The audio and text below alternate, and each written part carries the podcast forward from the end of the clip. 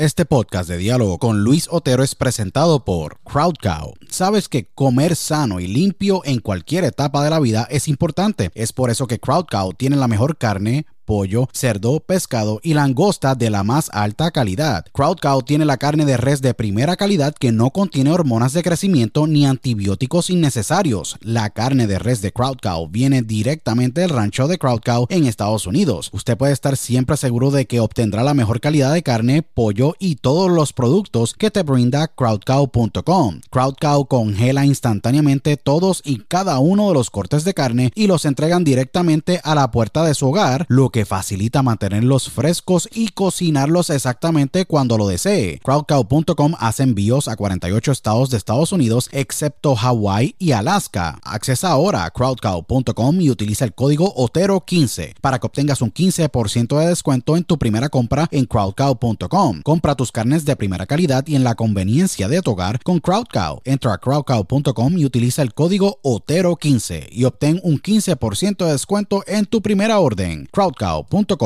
si padeces de estrés, ansiedad y otras condiciones de salud, tu solución es ThoughtCloud. ThoughtCloud.net manufactura el mejor CBD y los mejores productos derivados del CBD. ThoughtCloud tiene el CBD Isolate, CBD Full Spectrum, CBD en cápsulas, CBD en cremas y lociones, CBD en vapes de muchos sabores y los mejores CBD pre-rolls del mercado en sus sabores de Orange Crush, Dragon Fruit, Blueberry Splash y Sour Apple. El CBD de ThoughtCloud es espectacular y buenísimo, ya que tiene tremendos beneficios. Es 100% orgánico, ayuda a mejorar la ansiedad, estrés, bajar la inflamación, dolores crónicos, ayuda a la concentración y otras condiciones de salud. Visita thoughtcloud.net ahora para que hagas tu compra y utilice el código Otero en tu checkout o entra a dialogoconotero.com y accesa el link de ThoughtCloud en nuestro portal para que obtengas un 15% de descuento. Se los digo, ThoughtCloud ha sido increíble para mí y sé que lo será para ti. Nuevamente, accesa a thoughtcloud.net y utiliza el código Otero cuando vayas a hacer tu checkout para que obtengas un 15% de descuento en tu compra. thoughtcloud.net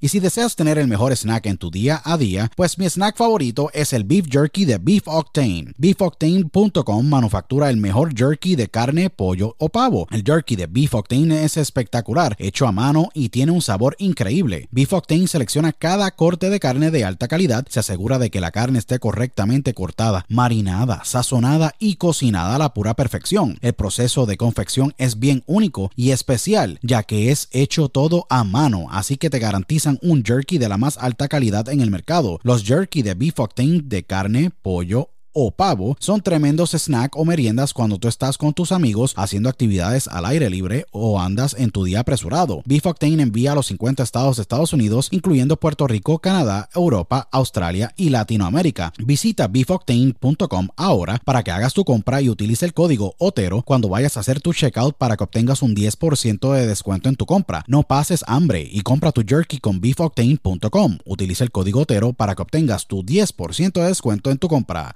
octane.com. Broadcasting live worldwide. Welcome. Are you ready? Welcome. Señoras y señores, welcome a Diálogo con Luis Otero.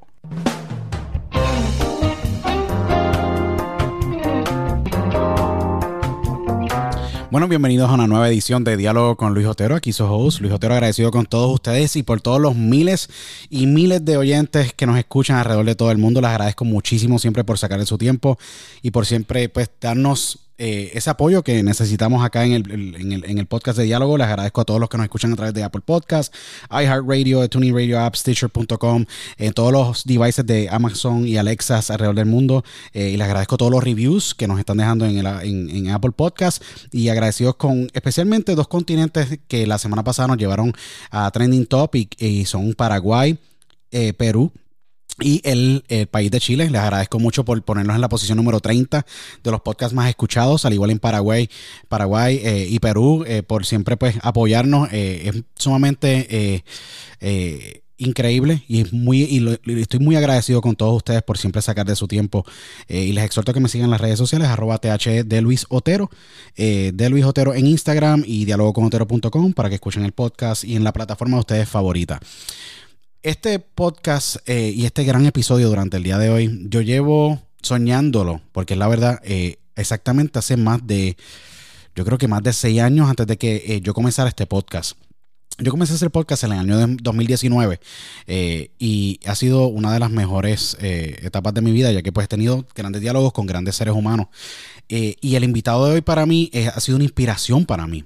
fue un gran motivador a través de su trabajo y me inspiró grandemente a yo pues escoger tener una vocación en el mundo de las comunicaciones. Hoy día, pues me desempeño como partner y empresario eh, en, la industria de materias primas y químicos, pero tengo el podcast y gracias a Dios, pues nos va muy bien. Pero este gran ser humano, gran periodista, gran profesional, yo podría decir para mí, eh, una de estas personas que cuando tocan la vida de un televidente o un oyente que lo escucha, eh, los impacta de una manera muy positiva, de una manera muy feliz y es un ser humano impresionante. Les voy a dar un poco de detalles eh, para que conozcan quién es nuestro gran invitado que lo llevo soñando por tanto tiempo. Este gran invitado es un periodista, actor eh, y una de las mejores y de las caras más reconocidas en toda la televisión hispana, en todo Estados Unidos y el mundo entero. Es eh, un gran dominicano que emigró a la edad de 17 años, si no, si no me equivoco, al gran país donde yo nací, Puerto Rico. Eh, comenzó su eh, carrera en Puerto Rico luego de cursar estudios de comunicación en la Gran Universidad Interamericana eh, y estuvo haciendo medios en Puerto Rico. Luego hace un salto a la ciudad de Miami para entrar en aquel entonces en una de las afiliadas de Univision y comenzar su carrera en la cadena que todavía hoy día sigue llamándose su hogar y hoy día se ha convertido para mí uno de los iconos más grandes dentro de las comunicaciones en el, de nuestro idioma alrededor del mundo. Eh, ha entrevistado a más de 750 celebridades, ha hecho reportajes en las pasadas últimas cuatro o cinco copas, si no me equivoco, del mundo entero. Estuvo en la Copa de Corea, en Japón, Alemania, Sudáfrica y Brasil. Eh, ha entrevistado eh, grandes figuras, inclusive una de las de, las coberturas más destacadas que yo creo que mucha gente lo recuerda fue por la manera tan empática, eh, la manera tan imparcial y muy profesional que reportó los la tragedia del septiembre 11 que todos vivimos y sabemos dónde nos encontrábamos en ese momento, pero más que todo es un gran ser humano y una gran representación eh, latina dentro de los medios de comunicación y la voz de muchos. Para mí es un gran placer tener en este gran episodio de Diálogo con Luis Otero al gran Tony de Andrades. Bienvenido a Diálogo con ¡Qué bien! bienvenido, bienvenido, Tony. Un gran placer y un honor para mí tenerte en esta edición. Muchas gracias, Luis. Wow, qué introducción. 700 ¿ah? eh, artistas entrevistados. Wow. Eh, ha, sido un camino muy, eh, muy largo recorrido, ¿no? Y muy contento, lleno de satisfacciones. gracias por esa admiración que me tienes. Y, y nada, esto es pasión. O sea, yo desde hace mucho tiempo, a temprana edad, pues soñaba con la imagen y el sonido. Es impresionante porque, Tony, yo desde que tengo eh, uso de razón, eh, tú has estado en mi hogar, siempre has estado en mi vida. Eh, y es algo bien impresionante porque a través de los años, yo creo que tú has visto el impacto tan profundo que tú has creado en nuestra cultura, en la manera en que tú reportas, en la manera en que ya la, audiencia espera por ti en Primer Impacto, donde pues actualmente laboras y en toda la programación como en Despierta América, en el panel de, de por las mañanas es bien, es bien ameno verte, porque yo creo que no hay ninguna persona que cuando va a ver a Tony Andrade dice, no, la sección con Tony Andrade va a ser cool, no importa lo que pase. Eh, Tony, cuando tú entraste a, esta bella carrera que te ha llevado por el mundo entero eh, y decides cursar eh, comunicaciones, primero que todo, ¿Cómo fue esa inspiración para tú poder decidir coger este camino? Ya que pues naces en República Dominicana eh, y luego emigras a Puerto Rico, creo que a la edad de 17 años, no sé si me equivoqué allí o estoy en lo correcto.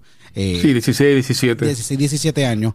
Eh, ¿Cómo te inspiras y dónde, dónde es que se, se siembra la semillita para ser el comunicador y periodista que eres hoy día? Mira, esto, mi mamá era cantante del coro nacional de la República Dominicana, de hecho se retiró de ahí. Eh, mi tío Alejandro de Andrade, que falleció eh, a, principios del año pasado, eh, era un cantante muy famoso del trío Los Juglares en la República Dominicana y también él en algún momento hizo un programa de televisión. Pero yo creo que mm, ese hecho de que mi mamá me llevaba a, Bellas Artes, a los ensayos del Coro Nacional y, en lo que ella ensayaba yo me escapaba tras bambalina, eh, entre las cortinas de, la sala de teatro y todo eso, influyó muchísimo en mí, ¿no? En, yo pues enamorarme de este mágico mundo. Y, yo lo que jugaba en mi casa eh, era la televisión, en mi habitación, me encerraba y agarraba pilas Radio Back, eh, que eran las cámaras, para mí en un mundo imaginario, de una producción imaginaria. Y, eso era lo que yo jugaba, o sea, yo siempre tenía que ver algo, hacía cámaras de televisión con cajas de cartón, iba a los programas de infantiles de, la televisión allí en la República, había un canal que estaba cerca de mi casa, Canal 13, en Santo Domingo, yo iba de espectador, y un día me pusieron a, manejar los mopeds, las marionetas y, y, siempre me enamoró muchísimo. Entonces cuando iba a los canales, pues no estaba tan involucrado eh, en, lo, en la propuesta, sino en la producción. Y, siempre he amado esto y le tengo un gran respeto a esta, esta profesión, ¿no?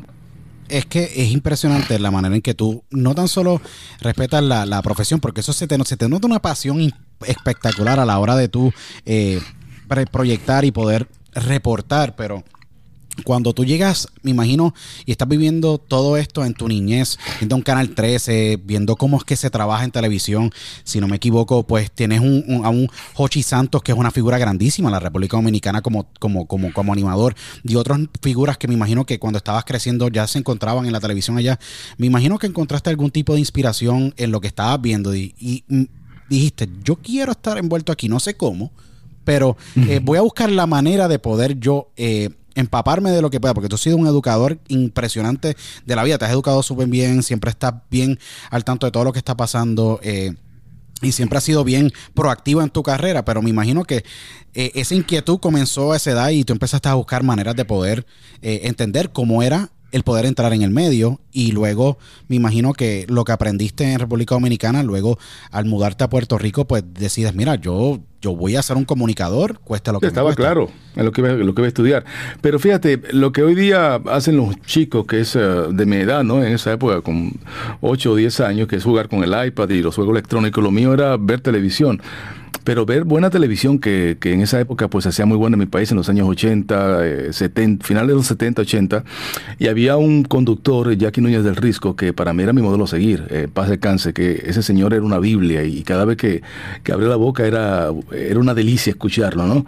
Y, y eso me, me, inspiraba muchísimo a mí. Yo creo que él y Freddy Baracoico han sido pues mis modelos a seguir eh, en la carrera, ¿no? Y, y, como te digo, o sea, yo estaba muy pendiente a todo lo que se hacía, eh, a, la cuestión de la, escenografía, las tomas, y, lo disfruto muchísimo a tal punto de que comencé mi carrera en Puerto Rico como editor.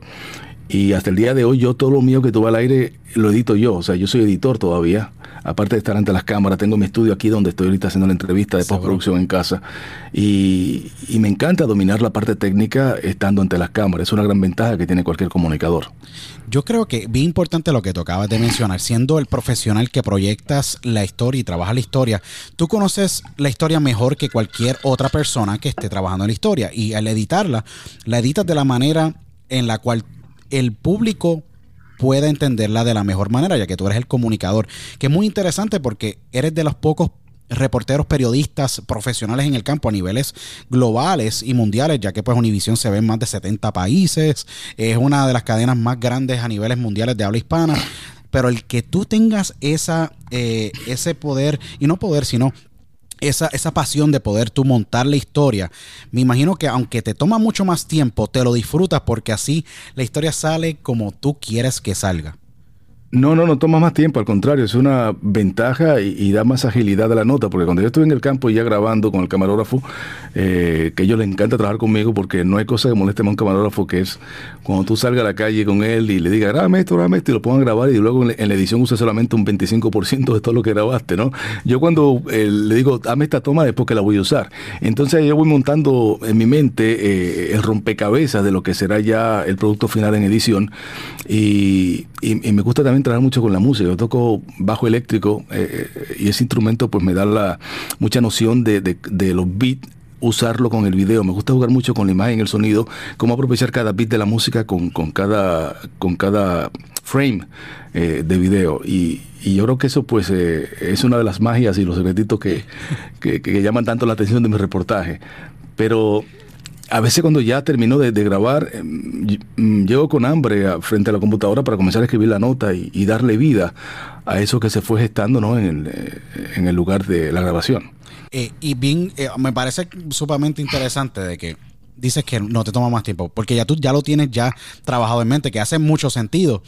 Te pregunto, Tony, tú estás cuando estás editando y preparando esos paquetes espectaculares que vemos todas las tardes en el canal, los vas preparando como si fueran una, pequeña novela o una pequeña película o una pequeña miniserie para que, porque estás utilizando el elemento musical que es sumamente único en los reportajes tuyos porque le da vida, le da color eh, al, al trabajo tuyo y a la misma vez a la historia. Eso, viene, eso viene de la inspiración de poder ver esa gran televisión que viste en los 80 cuando estabas eh, en, República Dominicana y cuando fuiste a Puerto Rico trabajando como editor. Me imagino que en esas posiciones y en, esas etapas estás utilizando todos esos elementos para traerlos a la vida hoy día en tu, en tu labor eh, a niveles internacionales. No, y yo me nutro también mucho con el cine. Me gusta ver cine, muchas películas y, como te digo, cuando me siento en mi casa a ver una película, estoy más pendiente a la, a, la producción que al drama a veces, ¿no? Y, y, a veces le, eh, friso la imagen y le explico a mis hijos cómo se hizo tal toma, ¿no? Y a veces cuando se le escapa que se ve un técnico en una toma en la película, pues también, pues, ah, mira, ahí se le vio algo al, camarógrafo, ¿no? Se vio el boom o la cámara. Pero en el caso, eh, depende, porque yo tengo un segmento que se llama La Gente 809, que, que es muy divertido. Espectacular. Eh, sí, el último que hice fue en Rusia, cuando estuve en el Mundial. Eh, entonces, ese agente tiene una jefa que se llama Papa Popes, que, es la voz mía también distorsionada. Y Papa Popes no es más que cuando mi hija Emily tenía, qué sé yo, un año o dos años, ella veía SpongeBob, pero cuando cantaba eh, eh, hay una piña en el fondo del mar, ella no decía eh, spawn, square pen, whatever, ella decía pa, pa, popes. Entonces yo le puse ese personaje Papa Popes. Y Papa Popes, pues, la, jefa mía, ¿no? Que, me da las instrucciones de las misiones y al final, pues, la gente, pues, siempre termina en un fiasco, ¿no? Es un wannabe de la gente 007 de James Bond. Y le puse 809 porque es el código de área, uno de los códigos de área de, Santo Domingo. Y, y yo disfruto mucho evitar ese segmento porque ese sí lo hago como si fuera una película. O sea, escribo el guion primero antes y luego salimos a grabar, ¿no? Eh, hice uno muy divertido también en la boda real eh, de Megan y Harry, que se me encantó. Ese fue muy divertido, ¿no? Porque eh, esa era la idea de que, de que Papá Popes le dice a la gente, mira, tiene que darle seguridad a una actriz muy famosa que va para la boda, pero no te puedo decir el nombre. Entonces viene como ese acertijo de él tratando de buscar el nombre y al final él, está frente al, castillo real y le dice la gente, pero Papá Popes, ¿cuál es el nombre de la actriz? Eh, a ver, eh, ¿qué tiene detrás? Un castillo. Ahora tapa la cámara, tapa la cámara y aparece con un pastel, con un cake. Ok, ¿qué tienes ahora? Un cake. Es cake del castillo, la actriz. Qué espectacular. Eh, es, un chiste, ¿sabes? Es, una, comedia tonta, pero muy divertida, ¿no? Y, a mí me encanta hacer ese segmento, El Agente 809. Lo, lo comencé a hacer cuando se comenzó Nuestra Belleza Latina. Hay muchísimos en YouTube de esos capítulos. Y yo lo saco de vez en cuando, sabes. Eh, igual como de Mochila con Tony también, que es un segmento que lleva como 10 años al aire y lo hacemos por temporada. Eh, la Mochila con Tony es uno de los, de los segmentos que yo creo que más la gente está esperando porque... Eh, son tus viajes, son viajes experiencias, historias espectaculares en la cual tú nos llevas contigo. Que yo creo que eh, eh, es una de estas partes bien, bien únicas de, tu personalidad, porque no sé si te pasa, pero me imagino que mucha gente te dice, Tony, yo te conozco como de toda la vida, porque mucha gente, eh, es que tú conectas con la gente, ese don de gente y ese don de poder conectar es bien único. Eh, y, lo, y, lo, y, lo, digo porque hay muchos comunicadores allá afuera que son muy profesionales, tienen carreras brillantes, pero a veces se les hace difícil conectar. Tony, yo creo que la primera vez que tú entraste por mi hogar y el hogar de miles que nos escuchan, tú no, decimos, ese es nuestro pana, ese es nuestro amigo, ese él es parte de nosotros. En cuando tú eh, entras eh, a trabajar en los medios detrás de, bueno, empezaste como editor en Puerto Rico, luego eh, entras al, frente de la cámara y empiezas a trabajar en radio y televisión, empiezas a experimentar los medios de comunicación. Eh, ¿Se te hizo difícil aclimatarte al espacio y al medio para poder conectar como conectas hoy día con, la audiencia? No, todo es un proceso. O sea, yo comencé como editor editando hard news, noticias eh, fuertes, ¿no? En Puerto Rico, en el canal 24, que era un canal. de noticias, bien famoso, donde empezó María Celeste. Donde empezó María Celeste, seguro. María Celeste Herrera comenzó ahí, Luz del Río, Luis Guardiola, y yo comencé a editar en, tres cuartos, que eran esos tapes grandísimos, tengo unos cuantos por ahí todavía. De hecho, me, compré una, una grabadora de la que se usaba con la Multipink y la Ikegami, pues yo colecciono antigüedades eh, alusivas a mi profesión. Tengo en la entrada de mi casa un televisor de los años 50, y tengo tocadiscos de maniguete y todo eso. y y comencé en ese tipo de, edición que era muy, muy complicada, porque para hacer un collage en esa época era en la máquina Umatic eh, eh, y tenía que hacer frame by frame.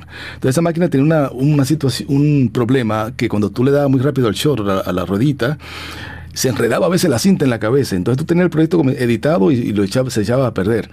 Pero fue una experiencia única porque aprendí con editores muy agresivos, eh, editores que, llevaban mucho el beat de la música y eso se me quedó y, lo sigo usando hoy día. Pero sí, o sea, eh, Puerto Rico para mí pues eh, es el inicio de, ese sueño que, que, se fue creciendo en mi país, República Dominicana.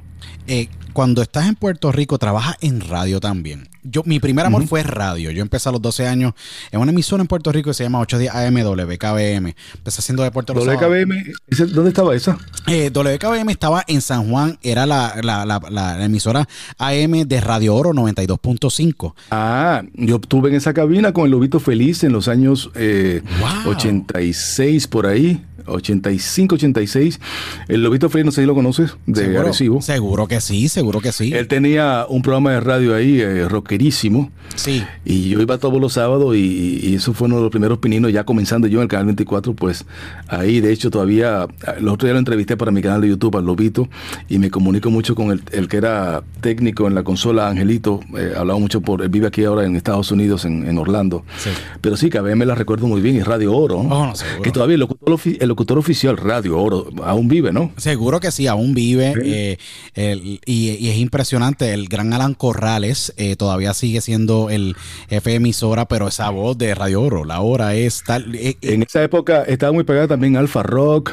Seguro que sí, eh, Pedro Dávila, Pedro Dávila, no sé si lo conoce Pedro. Seguro, Pedro Dávila es una leyenda, el famoso, con esa voz tan fuerte, por las mañanas tenía un programa que se llamaba el famoso Doghouse, el 105.7. Si tú sabes que Pedro Dávila era la voz oficial del Canal 24. Wow, y yo le pedía muchos consejitos a él de locución, también a, Javier Elías, no sé si lo conoce también, que Javier. Esos son, esos son nombres grandísimos de la radio. Javier, es piloto eh, ahora. Y yo recuerdo una anécdota que Javier hacía muchos comerciales en Puerto Rico, era una de las voces comerciales más importantes de la isla. Y yo quería entrar en ese mercado, tú sabes. Entonces yo grabé un comercial eh, en la cabina, ahí entre cuartos de, una cerveza, pero mal pronunciado el nombre de la cerveza, y él me dijo, no, se pronuncia así, me dio algunos tips, eh, Javier, y, son memorias, tú sabes, que, a uno se le quedan para siempre. Eh, por eso Puerto Rico ocupa un lugar muy especial en mí. No, definitivamente. Yo creo que en los medios de comunicación en Puerto Rico, para mí, un ejemplo, yo empecé en 8 días AM y terminé mi carrera en radio en Puerto Rico siendo director de deportes en Noti 1630 AM, que era una emisora de noticias que era la hermana de Supercadena. Eh, es eh, la radio tiene un lugar bien especial en la cultura puertorriqueña, se consume mucho radio. Eh, KBM siendo un gran, una gran emisora donde pues yo empecé allá con René Molina, Manuel Charboniel y el gran fenecido Felo Ramírez, que fueron mis mentores al, comenzar. Eh, y, y, yo cuando vi que había hecho radio, yo dije, eh, Tony es lo que lo que en un momento cuando yo comencé, yo dije, yo, yo quería hacer radio y televisión. Y tú haces las dos súper bien. Eh, cuando entraste a hacer radio, de hacer televisión, y de trabajar, estabas trabajando eh, en, los dos sitios, estabas trabajando en televisión y radio. Cuando entras a radio, eh, le encontraste, como yo digo, la magia a la radio para así poder llevar lo que yo digo es la televisión a través del audio, brindarle ese, ese color tan increíble como, como lo haces, porque yo escucho los audios tuyos y yo digo, es, espectacular. Yo no tengo que ver lo que está pasando en televisión con Tony para saber lo que está pasando. Eh, cuando entraste a radio, me imagino que le encontraste ese, ese lugar especial también, porque yo sé que la radio fue muy importante para ti en tu carrera al principio. Mira, yo llegué a la radio por necesidad, porque el canal 24 cierra, eh, el canal pues duró unos cuatro o cinco años, Correcto. y yo pues estaba casado, mi primer matrimonio, eh, ya había nacido mi primer hijo, eh, Jonathan, ah, Anthony, que es ingeniero en sonido, estudió en Fulso, y venía en camino Jonathan, que es abogado hoy día en Puerto Rico. Entonces, pues tenía que buscar la plata. Y, comencé a trabajar en Sistema 102. Rafi Ortiz me dio la oportunidad. Me, llenando huecos, ¿no? A veces me tocaba trabajar de madrugada. Estaba ahí Eduardo Robles trabajando también. Impresionante, wow. Wow. Jimmy Reverón también, entonces era una locución muy agresiva. Era en el aire, tu doblemente, amigo Tony Andrades, manejando hábilmente tus tardes en sistema 102. ¡Pam! Y tocaba la música ahí, ¿no? Y, fue un momento muy, muy, divertido. A la par también trabajaba en una revista, escribía para la revista Artista mientras hacía la locución en la radio. Y después que Después me apareció un trabajo como director de la lucha libre con Calito Colón. ¡Wow! Yo te iba a decir porque yo soy un fanático increíble, soy amigo del gran Orlando Colón, de Eddie Colón, que radica en Doral, Florida, que es el hijo de Carlos, que estuvieron en la WWE, Carly Colón, los hijos de, Carlos. Pero es impresionante porque yo adoro la lucha libre. Yo eh, me entero, yo y iba a hacer esta pregunta porque la tenía en el corazón, quería hacerte la, pregunta, pero te haces director de las superestrellas de la lucha libre, un programa histórico eh, que lleva muchísimos años en el Canal 4, en Guapa TV. Eh, ¿Cómo se da esa oportunidad? Porque, Tony, eh, yo sé que tú eres un fanático de la lucha libre, un gran fanático del. Lo perdimos recientemente y lloré muchísimo ese día. El gran Jack Veneno, una de las entrevistas más históricas. Les exhorto a todos los que nos están escuchando, vayan a YouTube, vean esa entrevista espectacular con el famoso título de la NWA, de, la, de la National Wrestling Alliance en la parte de atrás. Una, gran entrevista preciosa que se le hizo a la leyenda del Jack Veneno. Eh, ¿Y cómo entras a este gran, a este gran programa que me imagino en aquel entonces cuando entras estaba el famoso Hércules Ayala y estaban todos estos grandes personajes que me imagino Víctor Jovica, Dora the Butcher, el Invader. Seguro. Pero también también entré ahí por necesidad. Porque o sea, estaba ganando muy poco dinero, ¿no? Entonces se me ocurrió, antes de entrar a la lucha, eh, crear un programa de ventas que se llamó Chopper Club eh, con un socio y comprábamos espacio en el canal 7 de, que era el hermano del canal 11. Eran seguro. Eh, yo recuerdo que el que me hizo el jingle de ese de ese programa es ah, el de los el de los tríos los boricuas que jazzista Dios mío. Hay varios. Eh, de, yo sé, deja ver. Hay varios, hay varios artistas de, bueno, de tríos en Puerto que, Rico. Que el, hijo, que el hijo de él es tremendo baterista. Wow, se me olvidó. Buen amigo, se me olvidó el nombre. ya le da mía, ya imagínate. El disco duro está, full. El caso fue que él fue el que me hizo el jingle de Mundo Musical, que fue un programa que tuvo en el canal 24 de musicales. Y luego yo lo llamo y me hace este otro jingle para el programa, que era, yo iba, por ejemplo, tú tenías una, una tienda de, tú vendías ventanas o hacía puertas, yo iba a tu negocio y te decía, mira, te hago un comercial, pero en el comercial es como una entrevista. Seguro. Y tú me pagas y pues el, contenido del show lo, lo, hacían los comerciantes. Después se llamaba Show por Club. Y nada, eso duró un tiempito ahí, pero luego eh, salió del aire, entonces eh, fui a, ver el director que dirigía la lucha libre, valga la redundancia, era trabajar en Canal 24. Y, y yo comencé pues a, a asistirlo cuando él decide irse, pues me dan la plaza a mí, ¿no? Eh, una plaza que, que, era complicada porque el equipo que tenían allí no era muy bueno. Y, y, tenían una unidad móvil que recuerdo que una vez yo conduciéndola me llevó, me llevó un carro en, en Bayamón. Eh, eh, Carlito Colón se la prestó a, un teatro ahí para que grabaran una obra de teatro, de, una obra, ¿no? Entonces yo fui y conduje y me llevé un, retrovisor y casi me aplican la llave 4 donde llegué al, canal. Víctor Llovica se molestó muchísimo. No, Víctor aplicaba la dormilona. sí, pero lo que me, lo que, lo que peor me pasó ahí fue que en una noche yo, yo, yo soy muy responsable, ¿no? Y la lucha libre la, pasa, la pasan los domingos. Entonces yo estaba editando en la madrugada yo solo en un, bar, en un barrio que no es muy, tú sabes. Era en Santurce, las oficinas en... Eh, no, no, eso le dicen Sodoma y Gomorra por ahí. Wow, seguro que O sea, allí, allí, yo llegaba y estaban los adictos en la esquina apoyándose. Yo tenía que entrar en mi carro directo al garaje del edificio. Sí. Y yo me quedé overnight editando pero el video de la, de, la grabación quedó muy bajito. Y yo voy como, pero sin dormir, voy a guapa, entrego el tape y cuando ponen eso al aire, pues lo que salió fue horrible. O sea, no, la señal no quedaba, mm, se iba negro y ese fue mi, mi, debut de despedida. Duré que un tempito ahí, eh, pero nada, le agradezco muchísimo a Carlito también porque pues fue un momento en el que yo pues conseguí mi sustento para esa época. Luego de ahí me fui a trabajar a American Airlines como en el counter, tú sabes que en Puerto Rico en esa época American Airlines era un hub muy importante, ¿no? Seguro que sí, eh, sí. Puerto Rico era un hub muy importante para American. Seguro. Y a veces me tocaba hacerle boleto a gente que yo había entrevistado. Yo cuando veía un artista me escondía a veces. Pero American daba en esa época el Welcome Aboard Ticket, que era un boleto para nuevos empleados. Y, yo lo aproveché y vine a Miami con ese boleto. Ahí fue que comencé a repartir resumen. Y, y uno de resumen, pues eh, me lo aceptaron en SBS, la emisora de, del Arcón. Y, y ahí pues la historia cambió para mí. Pero duré en American como, no duré mucho, duré como tres meses más o menos esa experiencia de, de, de, ser editor en el canal 24 y poder tener estas otras posiciones, Sistema toda una gran emisora en Puerto Rico que lamentablemente ya no existe, cambió de nombre eh, y trabajar en la superestrella y luego conseguir ese boleto y llegar a Estados Unidos, acá a Miami, eh, a Estados Unidos. Eh, me imagino que tuvo que haber sido bien, bien interesante porque sales del país eh, buscando horizonte, una mejor oportunidad siendo un padre. o sea, debe ser bien fuerte ser padre. Eh, mira, voy a salir del país, eh, quiero proveerle un buen sustento, ser un buen padre a la misma vez, proveerle una buena calidad de, mi vida, de vida a tus hijos y salir es, bien valiente de tu parte. Fue muy valiente. No fue difícil, ¿no? Y que, que mi ex esposa está embarazada de, de Jonathan, el abogado hoy día. Entonces yo me, cuando yo recuerdo que yo vine aquí a Miami por un viaje de, un día para otro. Me quedé en mi casa de tía Rosalina, que murió también, me vi ahí en Alapata. Y mi primo Eddie, pues me llevó a los diferentes puntos para eh, estaciones. Fui a Telemundo, Univisión y fui a SBS. Entonces en SBS estaba Rudy Hernández, que era hermano de Joche Hernández, el cantante de merengue. Y Rudy fue quien me atendió, me, me hizo una prueba de audio, ¿no? Y, y cometió el error de darme su teléfono. yo llego a Miami, a Puerto Rico y llamaba a Rudy todos los días de un teléfono de ahí del counter de American Airlines.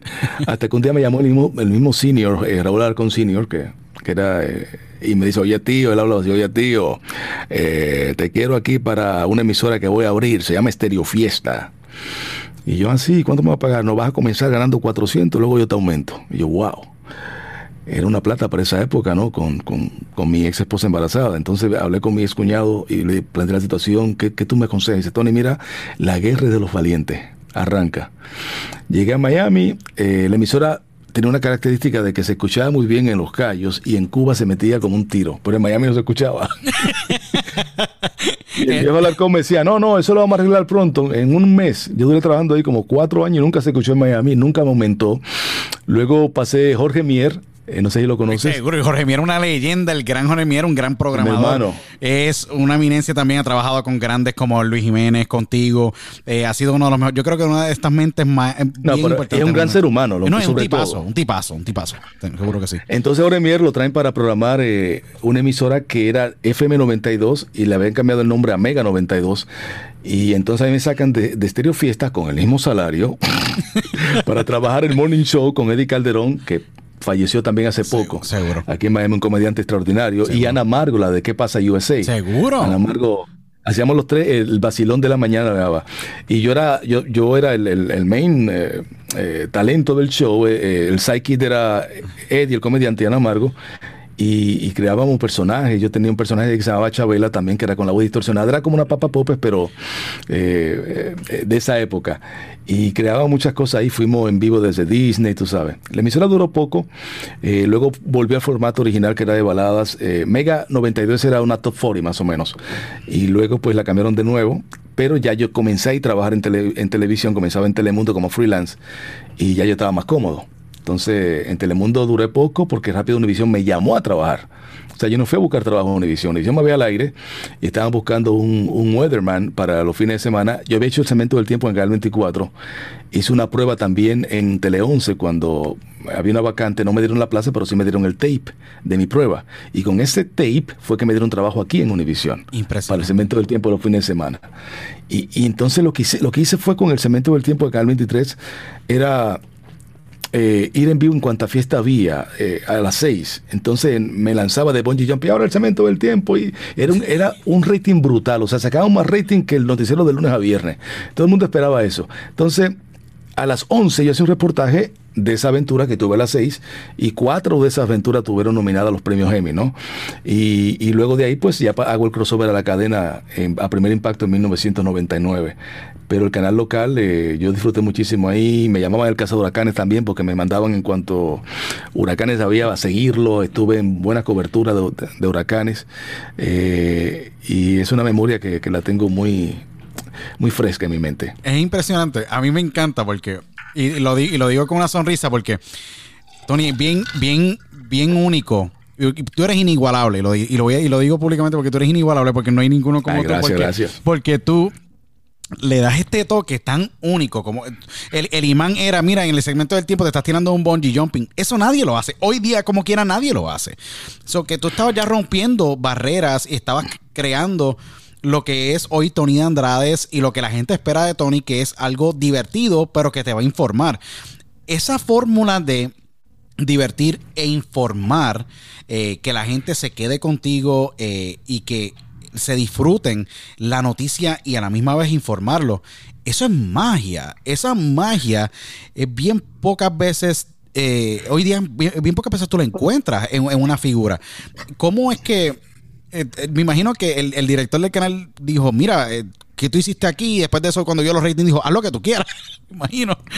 así es que tú, tú, dijiste, mira, esta, esta es la fórmula que yo creo que va a ganar y, te funcionó debido a que tu personalidad y tu profesionalismo y, esa, y ese donde gente entra.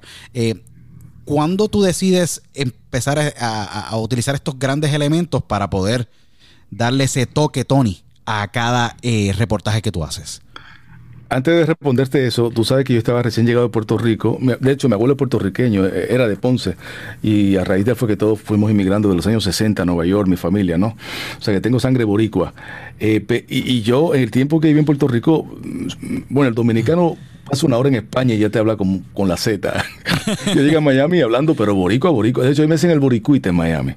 Entonces, en un recuerdo yo que me, me alaron las orejas porque usé un regionalismo de Puerto Rico en un tiro en vivo de una feria. Y digo, bueno, aquí están las machinas. y me llama el news director, hey, ¿qué tú dijiste? Las machinas. no, eso, eso, eso no existe. Yo no, Puerto Rico le dicen así. Pero volviendo a esa pregunta, yo creo que tú tienes que ser tu fan número uno. O sea, yo cuando hago un reportaje, yo le, tengo tanta seguridad de que eso va a funcionar que, o sea, yo me creo la historia. Yo digo, wow, e, esto que vamos a hacer va a ser un palo, va a ser un palo y va, a funcionar, va a ser un hit. Y voy editando, y voy dándole forma y, logro, tú sabes, modestia aparte, eh, cautivar eh, a, los televidentes de primer impacto. Y es fe, tú sabes, y, pasión. Yo creo que no puedes dudar, tienes que, que que entregarte y, pensar positivo de que cualquier asignación va, va a gustar. ¿Cómo te llega a ti la noticia de que como Weather Anchor los fines de semana en la afiliada de Univision local, estás tú, estás haciendo tu reportaje? ¿Cómo te llega la noticia de que dicen, mira, Tony, eh, le gustó mucho a los ejecutivos de Univision lo que estás haciendo, te quieren en el noticiero nacional?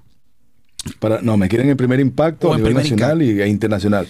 Bueno, cuando Raúl de Molina viene de Telemundo, es, eh, estaba Mauricio Selig haciendo el segmento de entretenimiento en primer impacto. Traen a Raúl de Molina, Mauricio se va, Raúl luego le pasan a Gordy Flaca. Yo me llevaba muy bien con Rey Rodríguez, que era el presidente de Univisión. De hecho, mi hijo menor se llama William Rey, en honor a, Rey Rodríguez, porque me dio muchas buenas oportunidades. Y yo le hablé a Rey, oye, me interesa esa posición así, pap. Eh, pasó un mes y se hizo la gestión. Hubo un otro jefe ahí como que no me quería mucho y no estaba eh, procesando esa orden de rey. Yo le dije, oye, eh", y en una me encuentro rey en el, en el estacionamiento y me dice, ¿ya, ya te hicieron la transferencia a la cadena? Y dice, no. Boom, él hizo una llamada y a, los tres días yo estaba ya despidiéndome del canal local. y, fue así, o sea, comencé en primer impacto. Yo recuerdo que eh, mi primera nota fue con Juan Luis Guerra, cuando Juan Luis Guerra hizo el comeback con, con, una, un merengue que tenía que ver con algo cibernético, no recuerdo ahorita el nombre de ese merengue. En el caso era que Juan Luis Guerra se había retirado porque estaba con una enfermedad de los ojos y, y fue mi padrino en primer impacto.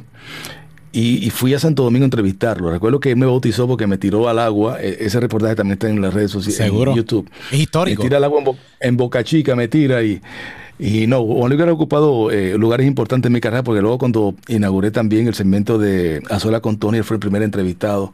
Eh, siempre que lo llamo es muy condescendiente y, muy amable conmigo. Y, nada, o sea, primer impacto, gracias a Dios, pues me tiene mucha confianza y cada vez que propongo una idea, pues me la prueban. Eh, como te digo, he estado en, en cinco mundiales, el último fue el de Rusia. Y he vivido experiencias únicas, o sea, experiencias que yo, el primer avión que me monté fue cuando emigré a la República Dominicana a los 17 años, o sea, yo nunca había visto un avión por dentro, nunca había viajado. Y ahora tengo ya más de dos millones de millas voladas. Wow. Eh, eso, eso sin sumar otra por ahí de otras líneas aéreas que no he sumado, pero eh, eh, ha sido una experiencia única la que he vivido.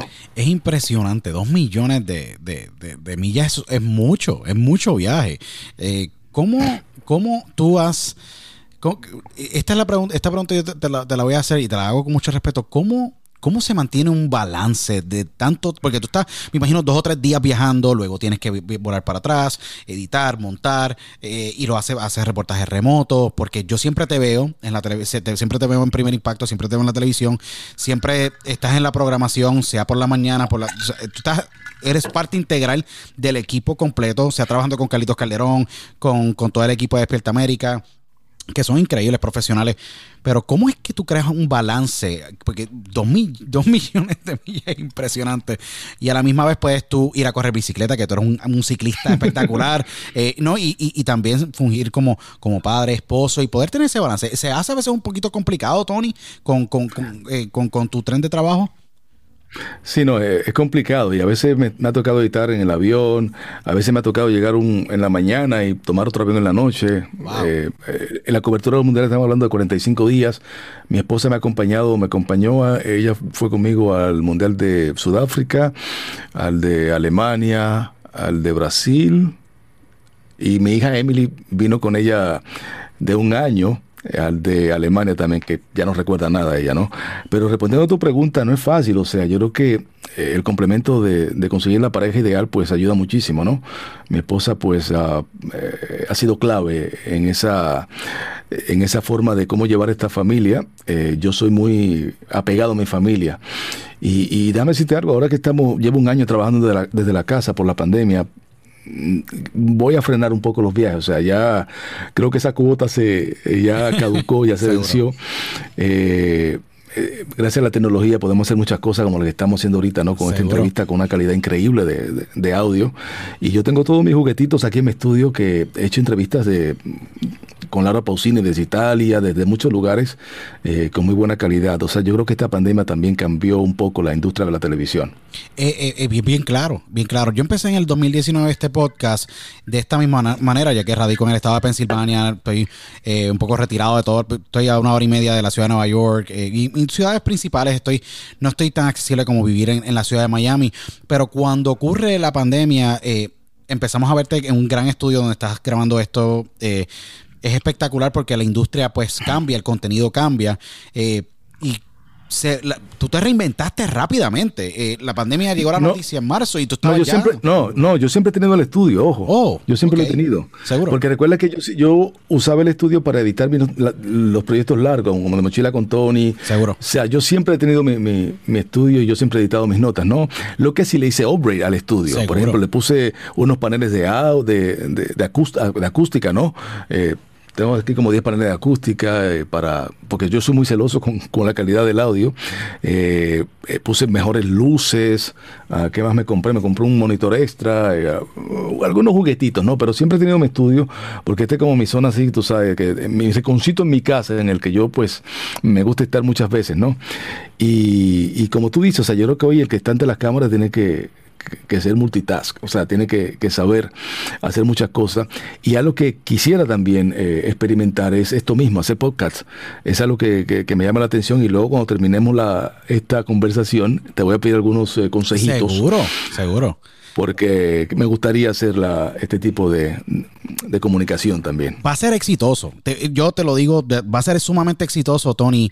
Eh, el que tú hagas un podcast, yo inclusive eh, lo estaba hablando con, pues, con, mi manager eh, Peter Robles, quien es un gran amigo tuyo de toda la vida. mi hermano. que yo adoro y quiero muchísimo. a, Peter lo crié yo.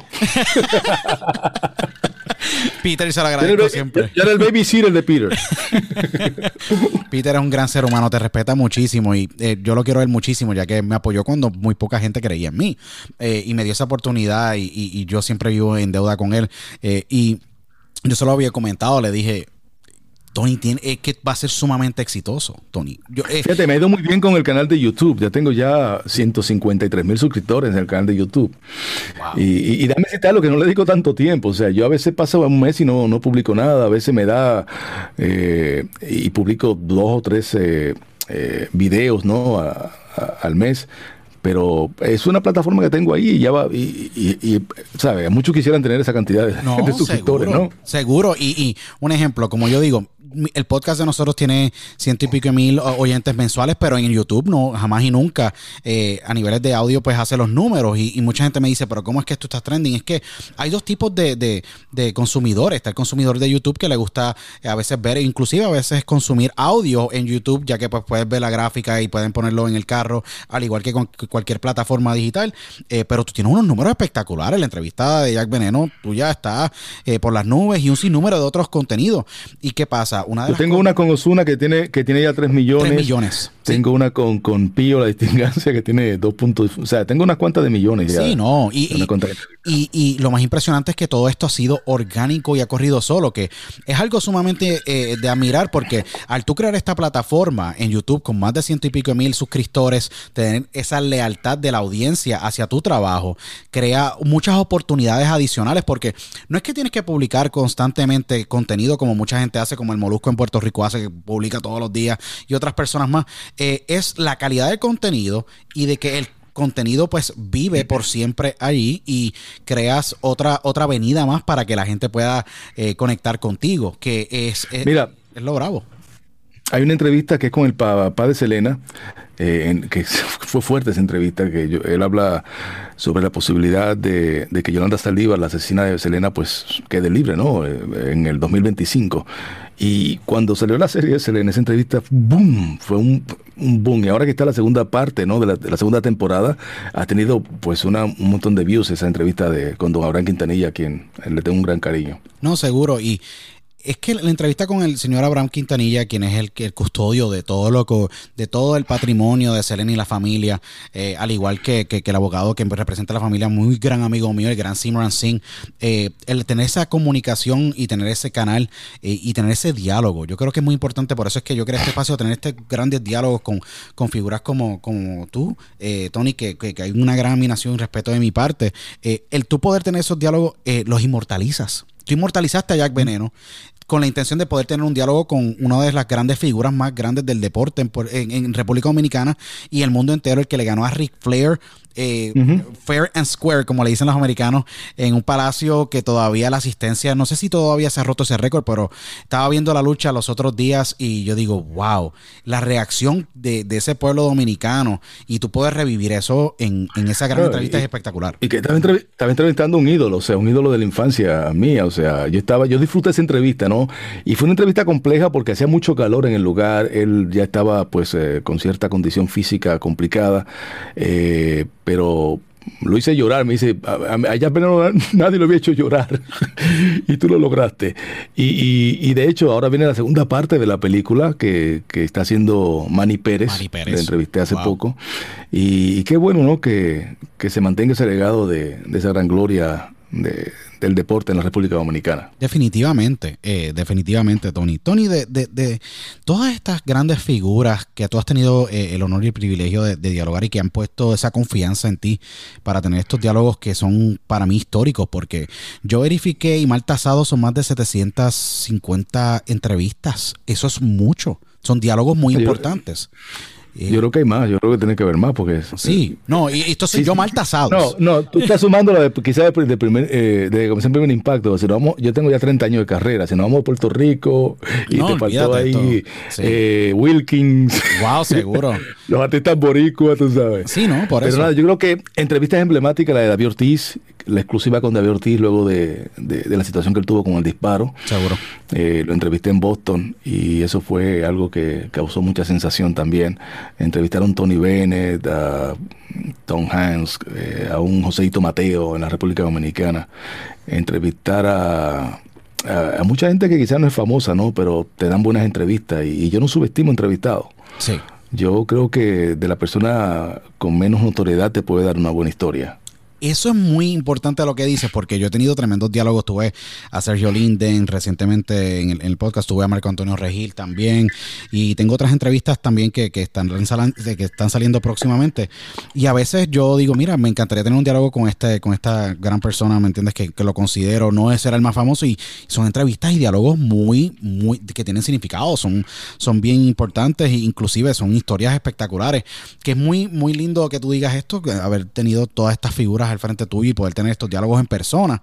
Eh, de que nunca tú subestimas un invitado. ¿Hay algún invitado que se te ha hecho difícil eh, o un poquito más retante que otros o que tú digas, wow, fue bien, fue bien drenante esta, esta entrevista porque no fue fácil poder sacar o romper el cascarón eh, en esa entrevista con esta X figura? ¿Se te ha hecho alguna entrevista más compleja que otra y inclusive te ha impactado alguna más que otra?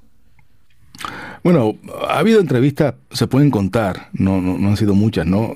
Que no han salido al aire porque comenzaron mal y terminaron mal. O sea, la persona se paró porque mm, le molestó alguna pregunta que obviamente pues yo como me, he caracterizado la hago con mucho respeto. Seguro. Porque una de las, de las eh, eh, luz verde que tengo un primer impacto es que mm, no hay, tú sabes, límite de preguntas. O sea, yo tengo que preguntar lo que. Si hay una controversia contigo, yo tengo que preguntarte, ¿no? Porque si no, yo luzco mal eh, al aire. Oye, este no le preguntó lo que tenía que preguntarle. Y un caso, pues, que, también se subirá fue el caso de Maluma, cuando se paró de la entrevista, eh, luego de la primera pregunta y, y cosa que yo no entendí, ¿no? Seguro. Eh, pero no, no, no han sido tanto momentos así de bemoles, o sea, han sido más los, momentos lindos que los malos. No, definitivamente. ¿Por qué ocurre? Eh, ¿Hubo algún tipo de explicación por qué Maluma se fue? Porque tú fuiste muy respetuoso, muy cortés, siempre has sido cortés y respetuoso y profesional con todo. Pero una pregunta a un reportero de, de, la magnitud que, que tú eres, Tony, y lo profesional que tú eres, sabiendo que tú eres inclusive has apoyado la labor y el trabajo de, todos estos artistas, porque tú, ellos sacar el, tú sacar el tiempo para poder eh, tener estos diálogos, eh, yo creo que es de respeto, mira, respetar al entrevistador. Eh, ¿Hubo algún tipo de razón? Porque yo nunca encontré razón y encontré que era una falta de respeto de parte de él, y lo digo abiertamente, sin pelos en la lengua, de que él se levantara cuando tú estás invirtiendo tu tiempo, tu medio y tu conocimiento para poder tener un diálogo. No, no que había viajado, o sea, eso, eso no fue aquí en Miami, eso fue en Medellín.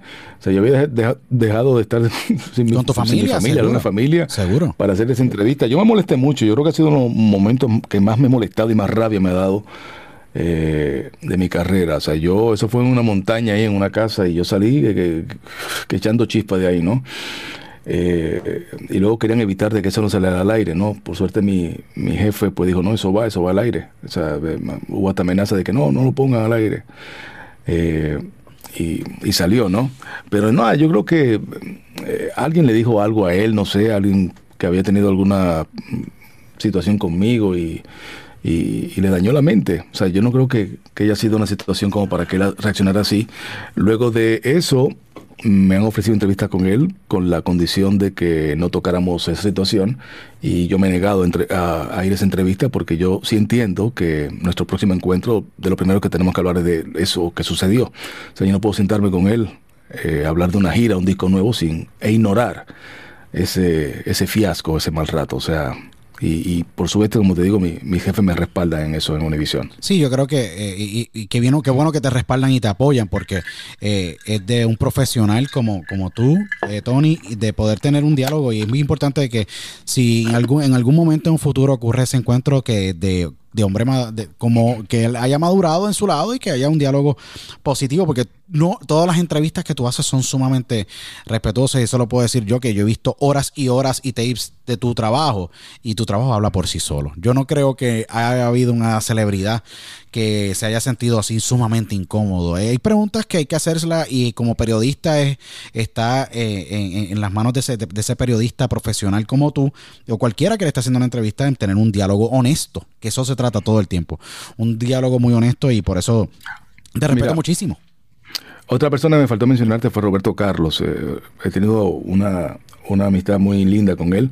De hecho, él me mandó a buscar para la, próxima, eh, la última producción que lanzó Estuve en Río en su, en su estudio por segunda vez. Luego de la entrevista me invitó a una tertulia y platicamos ahí de música y todo eso. Y, o sea, si una estrella como Roberto Carlos, pues. y a Roberto le pregunté de todo, de cuándo fue que perdió la pierna, de las esposas que habían fallecido por cáncer y toda la cábala y toda la situación del TikTok que él tiene. O sea, entonces viene. Eh, papá, no, así no se vale, no se vale. Sí, no, definitivamente. Y Roberto Carlos, me imagino que tuvo que haber sido bien interesante y bien cool eh, que tú tengas esta relación con él porque eh, Roberto Carlos no confía en todos los reporteros y todos los periodistas y el, y el poder abrirse con Él tiene una condición, tiene una condición eh, patológica. O sea, yo tuve que ir vestido de, azul, baby blue o blanco. y nada, eso pues hay que respetárselo, ¿no? Pero fue una entrevista muy linda. También la pueden ver ahí en, en, YouTube. en el YouTube tuyo, sí. En el YouTube tuyo está, viven muchísimas de estas grandes entrevistas. Eh, en este ambiente que estamos viviendo, Tony, y en estos, eh, en los eventos que trabajas y en todo el contenido, ¿cómo, ¿cómo tú procesas el reinventar y crear contenido que sea refrescante? Porque yo siento que tú tienes esto. Tú haces un refresher todas las semanas. Mucha gente a veces hace refresher todos los, eh, todos los meses o cada seis meses, pero tú haces un refresh constantemente de qué es lo que le gusta al paladar del televidente y a esa visión de ser del televidente y con esas historias. ¿Hay alguna fórmula específica que en la cual tú miras, mira, tú miras lo que está pasando en las redes sociales y tratas de aplicar eh, y ver los elementos que tú puedas utilizar que puedan atraer más al televidente? ¿Hay alguna fórmula detrás de esos, famosos reportajes que tú haces?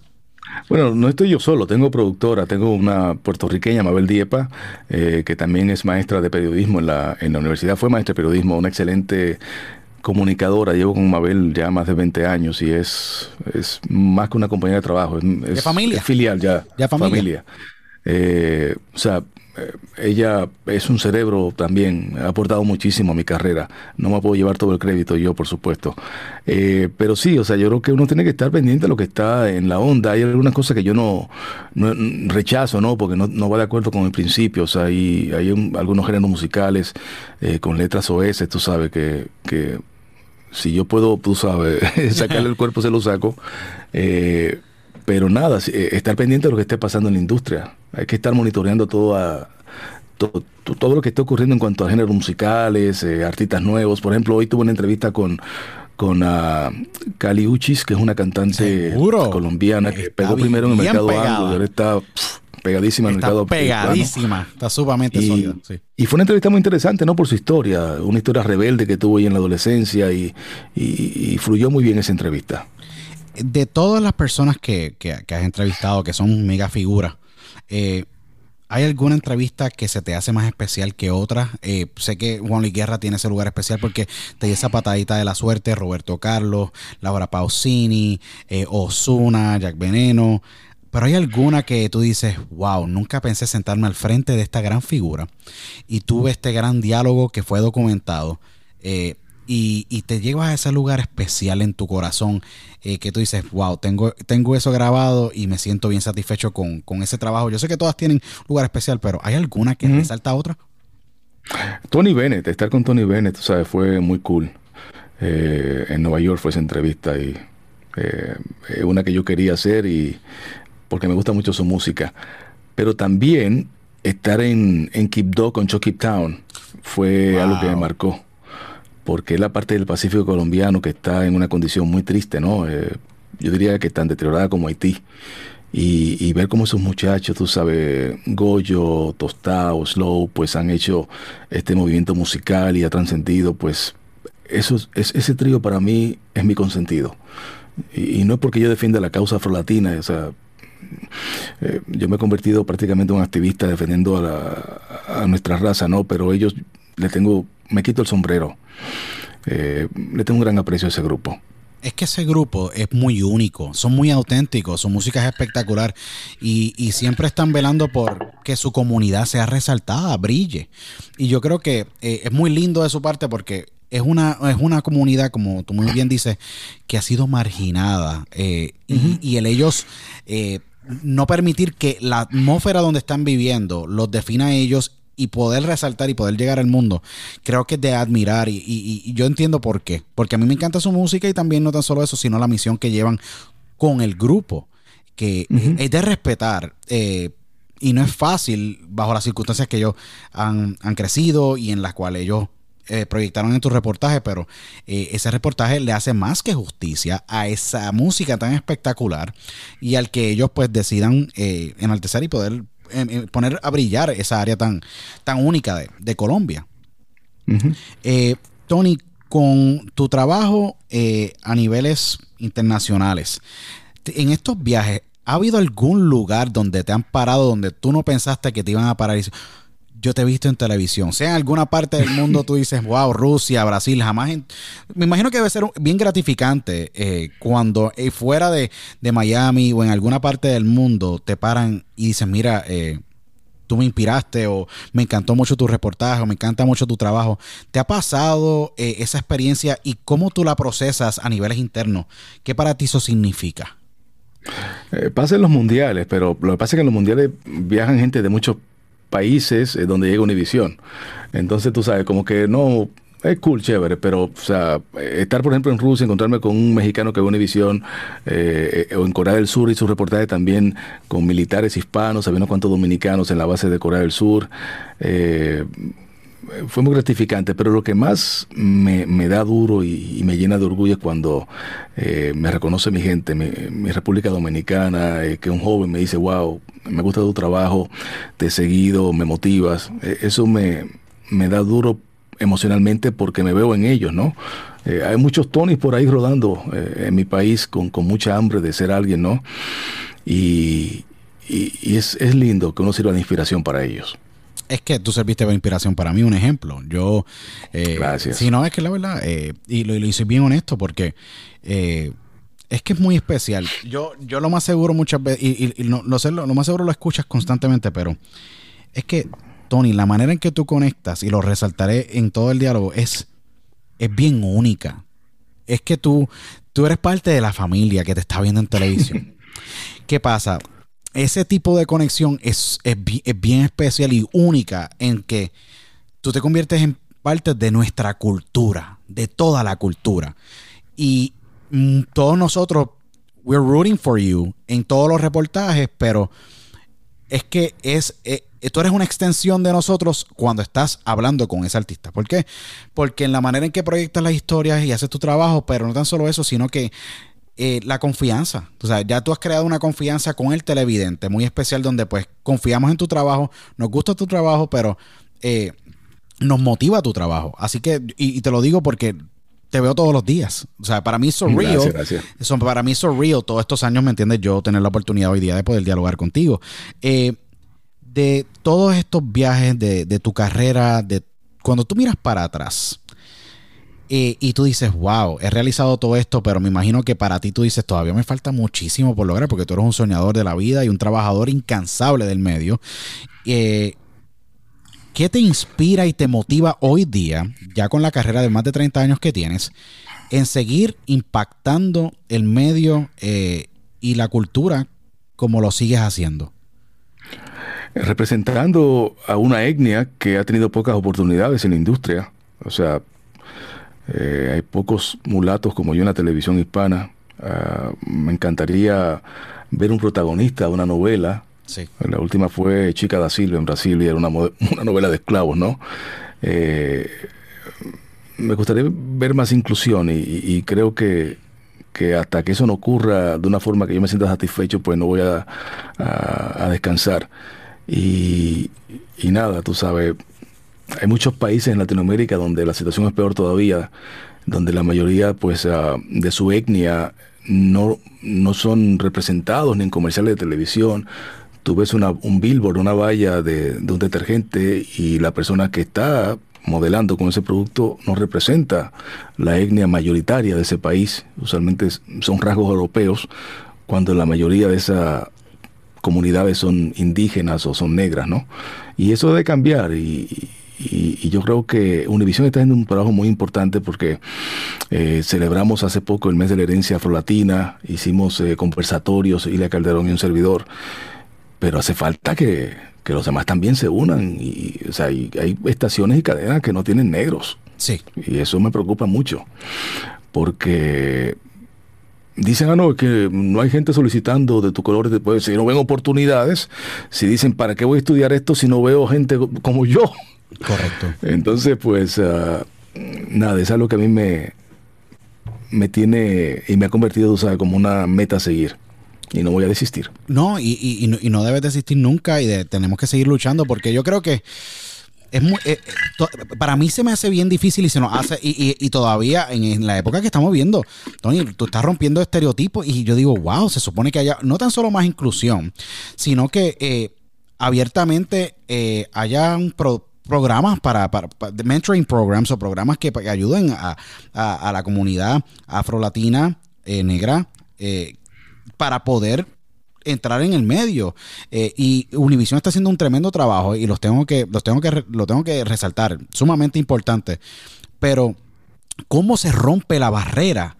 A niveles del medio completo, no Univision, sino los otros canales, los otros, los otros, las otras empresas y las otras televisoras. ¿Cómo, cómo se rompe? Porque como, eh, con movimientos y reclamando y protestando y posteando, tú sabes. Esa es la única forma. Eh, y, ha funcionado eso en, otro tipo de, peticiones que ha hecho la sociedad. Yo creo que hoy día tenemos herramientas que, van directo a, quien tienen que escucharla. Sí, no, definitivamente. Y hay que accionar. No, definitivamente. Eh, y yo digo que los ejecutivos a veces, y, no estoy generalizando, sino que hay ejecutivos que, bueno, hay que buscarle el pulso. Aquí hay que, o sea, tú no puedes ver solamente un segmento, like, estos de todos. Esto es de todos. Y yo con 30 años en esta industria he visto de todo. O sea, he visto. imagino. He visto muchas cosas, tú sabes. Sí. Y, por lo menos, pues, eh, hay, que, hay, que, hacer un cambio. No, definitivamente. Eh, y, y, seguir abriendo paso y alzar la voz y, y enviar mensajes. Como yo le digo a la gente, muchas veces la protesta es bien importante pero enviarles emails ejecutivos o a ese político. Y como te digo, la situación es peor en Latinoamérica. Sí. O sea, eh, Puerto Rico, República Dominicana, México, Perú, o sea, si te tira para abajo, sí. es, eh, o sea, si tú no tienes verdes y eres blanquito en, lugares como Chile, como Perú, tú no estás en televisión. Es impresionante hablar de esto en esta época y saber que todavía hay ese discrimen técnicamente que existe en el medio en estos países. En Puerto Rico hay un Julio Rivera Saniel, que es un gran hombre ancla de los fines de semana en Guapa, que, que es... Ah, sí, lo conozco, buen amigo. Tremendo, tremendo eh, profesional y lo respeto muchísimo.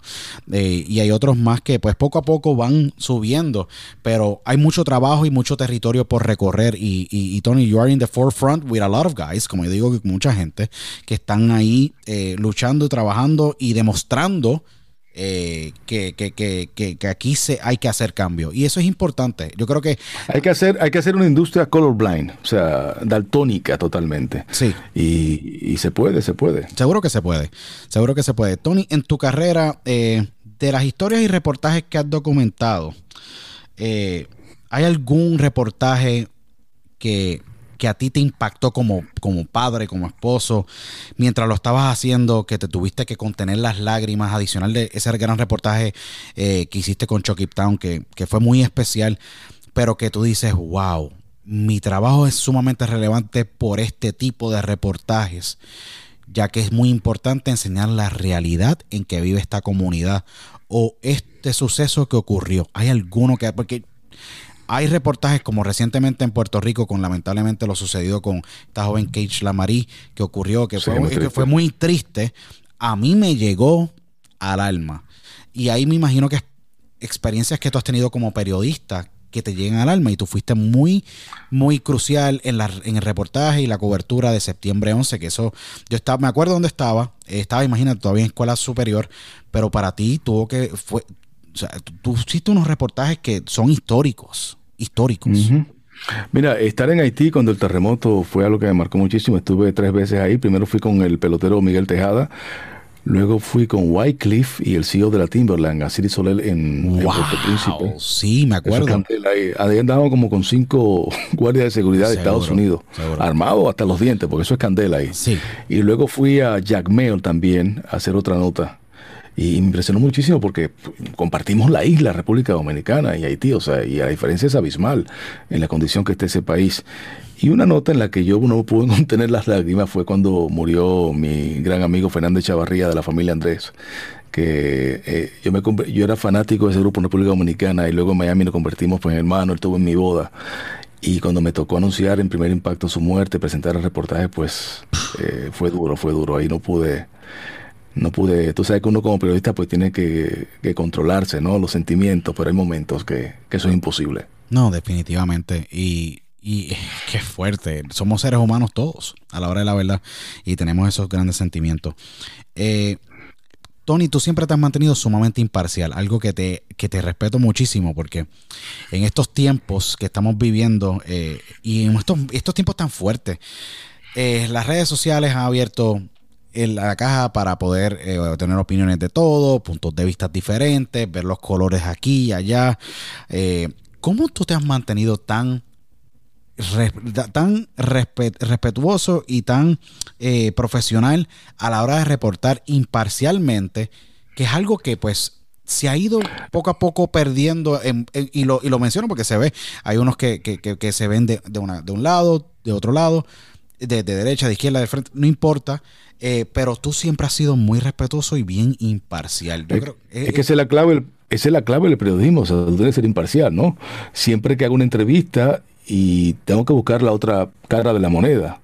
Y, si la otra cara de la moneda no, reacciona, pues lo digo en el reportaje, nos comunicamos con tal persona y no quiso eh, opinar al respecto, ¿no? Pero sí, yo creo que uno no debe parcializarse por ninguna ningún bando en, y ningún reportaje. Eso, eso es ABC del periodismo. Sí, y yo creo que ese principio eh, cada vez eh, yo veo que, la lista se hace más corta de, esos profesionales que mantienen ese, esa imparcialidad. Y tú estás en top of my list. You always have been súper único en la manera de que, mira, sabes que eh, por más que esto está mal, así se tiene que reportar. Yo creo que ahí es que se hace la diferencia. Vuelvo y te repito, no estoy solo. También tiene mucho crédito Mabel Diepa, mi productora. Ella es súper ética también y ha sido una mentora para mí, es muy importante. Sí. También tengo, tengo otra mentora también, Brenda López, que era la, la relacionista pública de Canal 24, que todavía nos comunicamos, eh, nos escribimos, ella vive aquí en, Estados Unidos ahora, en, la Florida, y esa fue la que me dio la primera oportunidad en Puerto Rico cuando el Canal 24 abrió. O sea, tengo gente muy especial que, que, me ha moldeado ¿no? en, en lo que como esta parte soy hoy día. Tony, en tu tiempo libre y entrando un poquito más ya a esta etapa de, esta gran, este gran diálogo y, entrevista que hemos tenido con, con el gran Tony de Andrade, es que para mí esto ha sido eh, algo en mi list por mucho tiempo. Eh, yo sé que tú eres un ciclista que te encanta correr los sábados, así te ayuda a despejar la mente, a tener la mente clara eh, y pasar tiempo con tu familia. Soy un tipo familiar, me encanta estar con mis hijos, eh, mi esposa Linet y mis dos hijos, eh, que es Nicolás y, Camila. Yo sé que tú eres un tipo bien familiar. el ciclismo, ¿cómo llega a tu vida? Porque yo me imagino que te, yo, yo te veo a ti cuando tú posteas y yo digo, bueno, este tipo la está pasando súper brutal. Pero aquí la, aquí la dura en, ejercicio mi esposa ahora. Mi esposa hace triatlón, es oh, mejor ciclista que yo. Mi esposa hace ejercicio los siete días de la semana. Eh, de hecho, tiene un triatlón ahora el, en mayo, en el 16 de mayo. Tiene una pared llena de medallas. O sea, ella es la... Y mi hija también, Emily, está en high school y, le va muy bien en, campo y pista. Él se perfila como eh, una de las prospectos para becas y le ha ido muy bien. Eh, William no, William de 11 años lo que está en el, en el PS5 y todo eso. Pero nada, yo el ciclismo lo, agarré pues por hacer ejercicio. Eh, Miami es un lugar bonito para... No es muy bike friendly Miami, pero ha ido mejorando poco a poco con el tiempo. He hecho el mes, que es una carrera de 100 millas sábado, 75 domingo, beneficio del crossing múltiple. Eh, hago CrossFit también, eh, pero yo, Geminiano al fin, varío mucho. O sea, tengo meses que hago una cosa, luego el año que viene hago otra. Jugué golf un tiempo, lo dejé. Eh, me gusta estar mucho en este lugar, creando contenido para mi canal de YouTube. O sea que, que, un hobby per se así fijo, fijo y, longevo no lo tengo, no lo tengo. Eh, tomamos vacaciones dos veces al año con la familia, estuvimos en Sabana hace poco, ya tenemos las próximas vacaciones planeadas para agosto. Y en las vacaciones también buscamos eh, actividades que sean eh, ejercitantes, hacemos hiking y cosas así. Eh, o sea que en la casa tratamos de tener una vida lo más fitness posible, ¿no? dentro de lo que cabe. Sí, y ayuda, te ayuda a mantener la mente clara, a tener ese balance. La familia es algo muy, muy importante, especial. Ese es tu oasis. Y yo digo que siempre y cuando el oasis esté siempre bien tranquilo y estén haciendo cosas en familia, yo creo que crea ese bonding familiar. Eh, Tony, recientemente estuviste en Mira quién baila. Eh, fue espectacular mm. verte eh, y representa. sí, no, fue, fue, espectacular porque es súper cool porque fue como tú dirías, qué bien, hubiera sido, fue bien brutal eh, verte. Eh, y, y, también representaste a la Afro Latino Association for Policy and Advocacy. Man, I you, gotta feel very proud. 5 mil dólares. You gotta be proud. Eh, es esos 5 mil dólares van a impactar muchas personas. Por más que tú digas, ah, son 5 mil dólares. Eh, mm. Es lindo, eh, ya que es una organización sin fines de lucro que fue formada para crear la conciencia del impacto cultural, eh, único de los afrolatinos como tú, para crear programas y apoyar la política pública que impacta positivamente a los negros, latinos y otras personas de color. es, yo sé que esa fundación y esa organización tiene un lugar muy especial eh, para ti y lo representaste dignamente, obviamente, en, la, en, la, en, la, en, esta gran competencia que es más friendly que cualquier cosa, obviamente. Ah, eso fue un vacilo. Es un vacilo. Fue un vacilo. Lo que pasa es que hubo, hubo personas en las redes que se la agarraron en serio. No, se la viven. sí. sí. Eh, pero, ¿qué te digo? Cuando a mí me llaman para este, esta competencia, me llama Karen Padín, una puertorriqueña también de, del Departamento de Talento y Televisión, que siempre que ella me llama para cosas buenas. Cuando ese telecolega dice Carmen eh, Padín, Karen Padín, pues algo bueno viene por ahí. Seguro. Pero esto era, yo estaba medio friqueado y dije, wow, eh, bailar. Eh, yo, pues en la fiesta en mi casa bailo y le comento, le comento a Amy, mi esposa, ¿qué, ¿qué, tú crees de esto? Y me dice, no, eh, dale, dale, o sea, te va a sacar de tu zona de confort. Eh, hablo con Mabel Diepa, también me dice, go ahead, dale. Y Primer Impacto me apoyó muchísimo, hicieron camiseta, tintón y todo eso. Pero fue, fue un sacrificio, porque déjame decirte algo, yo ensayaba de lunes a sábado, descansaba los domingos, y yo quemaba en cada ensayo 2.400 calorías. ¡Wow! ¡Wow! me lesioné la rodilla en un tango, ya me siento mejor de ella. Pero yo eran seis galas. Esta temporada, usualmente son 12 galas. Esta temporada fue seis galas. Yo salí en la cuarta gala. O sea, yo, yo digo, yo fui el ganador del sexto lugar.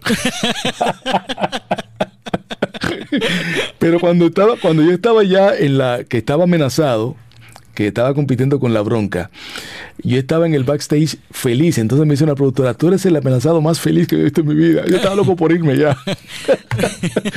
no, porque era un agota. Yo llegaba a mi casa muerto a las 7 de la noche todos los días, porque el bailar es tremendo ejercicio. Sí. Es un workout increíble. O sea, llegaba a mi casa destrozado. Y yo decía, mm, ya yo creo que ya di muy buen show. Bailé un tango que nunca había bailado un tango. Me quedó formidable. Me encantó bailar tango. Música disco. Fue una experiencia muy cool. Y, y el grupito, como te digo, éramos todos compañeros de Univisión y la pasamos muy bien. Fue una experiencia única, tremenda producción que hizo Univisión. Y nada, ya pues eh, una, un deseo menos de mi, de mi lista, ¿no? De mi bucket list, que no repetiría jamás, por supuesto. Pero fue muy cool, fue muy cool. No, es que fue súper cool verte eh, eh, en la competencia y fue espectacular es que nadie se lo esperaba. O sea, la, producción me decía, tú eres, tú eres el que ha causado más conmoción porque nadie se te espera, te, te imagina a ti como bailarín, tú sabes. Sí, pero fue brutal porque es otra etapa. Es, como que es por esta temporada, pero te lo disfrutaste y quemando 2000 calorías a, cada, cada sesión. Estamos hablando de casi 14, eran siete, casi 7 días, seis, bueno, 12 mil calorías, 12, 12, 12, sí, 12 mil calorías a la semana, son un montón. Eh, tú te tuviste que haber puesto súper, tú estabas súper fit, te pusiste hasta así. No, no, no, sí, yo estaba flaquísimo porque todavía me queda todavía eh, eh, algo de eso, ¿no? Y lo sigo manteniendo, pero fue, fue un workout fuerte, o sea, fue fuerte. No, definitivamente. Eh, Tony, tú también hiciste, has hecho, has hecho cine en República Dominicana, saliste en Lotomán, tubérculo como presidente. Biodegradable, que fue con que fue la primera película de mi hermano, director Juan Basanta, sí. de Doña Milagro Ortiz Bosch. Eh, ella fue vicepresidenta de la República y Juan estudió cine en Cuba. Me dijo hace años atrás, me dijo, Tony, cuando veo la primera película, tú vas a estar ahí. Y yo, ok. Y vino la primera película, estuvo ahí Henky Madera de Queen of South. Sí. También eh, estuvo en Spider-Man también, dominicano. seguro. Eh, César Évora, y yo tuve mis líneas y todo, y fue, fue una experiencia muy cool el cine. Y en mi país está yendo muy buen cine. No, República Eh, está de hecho, al Vin palo. Diesel ahora, Sí. Vin Diesel ahora va a hacer un estudio en Puerto Plata, eh, películas de Hollywood están llegando allá a, a filmar, y se está creando una cepa de técnicos buenísimos, mano, que se están, que han aprendido a hacer muy, muy buenas películas, tú sabes. Y yo me siento muy contento de eso, de que en mi país por lo menos se esté destacando en esa otra, que no seamos solamente béisbol y merengue, que ahora hacemos cine también. Ma- man- Mangu Hollywood. No, Mangu Hollywood, de verdad. Ese que, ese que tienes que patentizarlo, tienes que hacer. de- sería bien cool hacer una parodia. El logo, el Mangu logo. Hollywood. Sí, en forma de con plátano, sí. ¿eh? Espectacular, ¿no? Y, y- mi- y cuando te vi que, que habías hecho cine, porque te vi en, en esas películas, yo dije, República está pasando por un tremendo, tremendo momento. eh, eh, la cantidad de películas que está saliendo hay que León, con Osuna, obviamente. eh, tienes a, a, a Melimel, que salió recientemente con la, con la Insuperable en una película, en varias películas también. Y ver a, a, al Naguero, ver a los del, de- de- del Mañanero allá en- en- en que hacen radio, también haciendo películas y verte a ti. eh, debe ser súper cool, Tony, porque tú estás volviendo a tu país a hacer cine. Me imagino que debe ser un placer brutal montarte en ese avión y decir, voy a filmar en República Dominicana, eh, el país donde yo nací, eh, contribuir en la industria, ser parte de proyectos que están creando empleo, porque la industria de cine en República Dominicana ha está en el spotlight. Sumaya Cordero de Caribbean eh, Cinemas allá en, en República Dominicana ha sido eh, pieza crucial con otros, con miles de otros dominicanos para crear este voz tan espectacular que ha tenido el cine y que tú seas parte del proyecto. Me imagino que cuando tú recibes la llamada, tú eso es un sí. ¿Y cuándo, cuándo estoy yendo a República? Bueno, digo, no tan pronto el sí, yo verifico primero cuánto me van a pagar, tú sabes. No, seguro, es seguro, obviamente. Porque Que- me ofrecieron una hace poco y no me llegaron al número. No que tampoco cobro una, una suma, tú sabes. No, yo te entiendo, seguro. Pero tú uno tiene que hacer su caché. No, seguro. Oye, una película muy buena que te la recomiendo, Copelia. Copelia. Eh, la, dirigió eh, José Cabral, buen amigo director, pero qué peliculaza, mi hermano. Una película eh, de historia de- del 65, protagonizada por Nash Labogard. Eh, te la recomiendo. Está en HBO Plus. Está muy buena, Copelia. Copelia. Es voy- muy- la- él, él- él dirigió también eh, Carpinteros. Él dirigió una muy buena también que yo vine a la premier, eh, me invitó a la premier él acá, eh, el proyeccionista. O sea, ya el cine dominicano no es solamente comedia, está trascendiendo a hacer proyectos serios, tú sabes. Y no te asombres si un día de esto queda una película dominic- dominicana como nominada en el Oscar como película extranjera. Vamos a sorprender de aquí a un año, dos años. No, definitivamente. Yo sé que sí. Es que esto es cuestión de, de, de, de, de seguir trabajando y de, y, de, y de seguir creando este espacio. A mí me encantan las películas dominicanas. Like, yo soy un fiel fanático. Vive Veneno, me encantó. Eh, he visto que León, me encantó. Eh, Perico- Todo empezó con. ah, para mí, La Soga, La soga. La Soga. La soga, brutal. Eh, me acuerdo que todo empezó. A mí lo que me enamoró del, del- del cine dominicano fue en el año 2007, por ahí, fue el Perico Ripiao. Ah, Yo me volví loco. Ajá. Yo me volví loco y dije. Pero mira, mira, vete más atrás. Hay una que se llama Regina Express, que es basada en la vida real, de un grupo de dominicanos que iban en una embarcación. Estamos hablando de los años 70 que se hizo esa película, mediados, sí, 70 bajito. Y eso fue real, porque yo estaba en la República Dominicana cuando eso pasó. Entonces, era un militar que hacía viajes ilegales a Puerto Rico, creo que era, y metieron toda esa gente en un tanque dentro del barco. Y descubrieron al militar y han llenado el tanque de agua. Y murieron un montón de gente eh, en esa embarcación que todavía no había zarpado. Esa película es una película que, que, que lleva tiempo, pero estaba muy bien dirigida para esa época. Eh, y a- Express. ahora mismo estoy leyendo un poco del, del- y hablando contigo aquí y viendo que fue, dicen que esto fue una desgracia masiva, un, un asesinato masivo, Sí. lamentablemente, donde incluyó un capitán y eh, esto ocurrió el 5 de septiembre de 1980. ¡Wow! Esto fue... Ah, wow.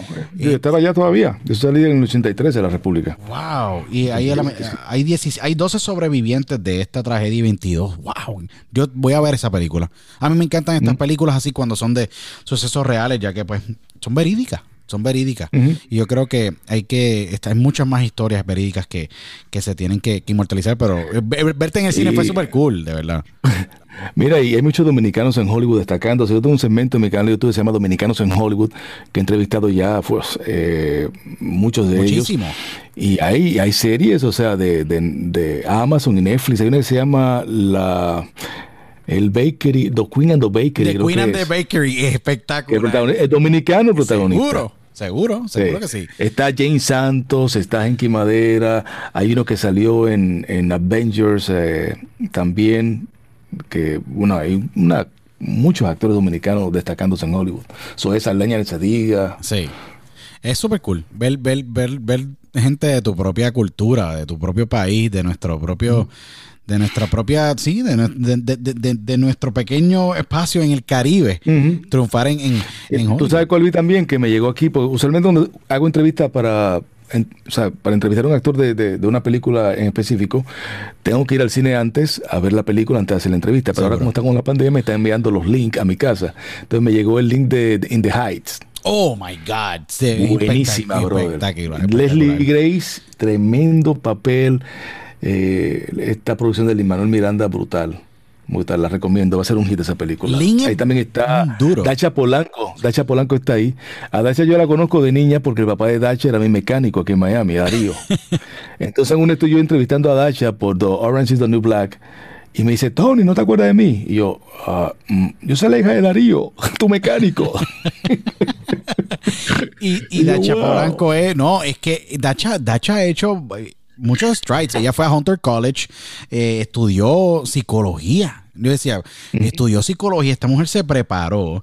Eh, y está, y viene una película nueva con Sylvester Stallone que se hizo eh, antes de la pandemia, que ella hace de superhéroe, que esa no ha salido todavía. Y ese va a estar, estaría bien interesante ver a, Dacha, bueno, eh, ¿qué tipo de papel ella estaría haciendo? Porque yo sé que ella, es muy, en Orange New Black, ella tomó una notariedad impresionante. Yo sé que en la película con Sylvester, ella tenía, tuvo, tiene In the Heinz, eh, la otra era Samaritan que posiblemente es la que sale con... Esa, es la, que no ha salido, sí, Samaritan. Samaritan es espectacular. yo vi el... Solamente leí un poco por encima. Sí, estaría saliendo, va a salir ahora en junio, junio 4, 2021. Va a estar bien, bien cool, de verdad. Que de hecho, mira, ahora con esto de la pandemia, yo no creo que las salas de cine vuelvan a ser lo que eran antes. O sea, por ejemplo... Yo, modestia aparte de mi casa, tengo, de hecho, un rayo me dañó el televisor hace poco. Había una tormenta en Miami. Wow. Y yo tenía uno de 82, 82 pulgadas y lo, lo explotó. Y entonces fui, eh, ya no, no compré la garantía porque dije, no, esto nunca se va a dañar. Entonces fui, me compré otro ahora, el Love de, de una marca muy famosa, eh, asiática.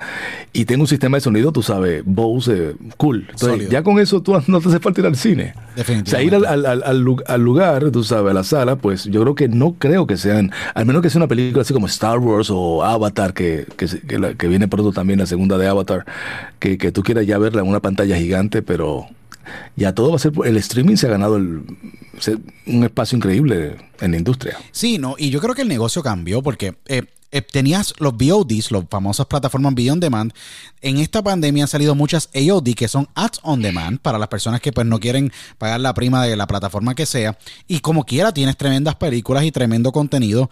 Y eh, yo estuve mirando la, estadística, en, antes de la pandemia, una persona eh, en Estados Unidos iba a ver seis estrenos. Antes eh, de, que entrara la, internet y eran 12 a 24 estrenos que veías tú al año y ibas al cine.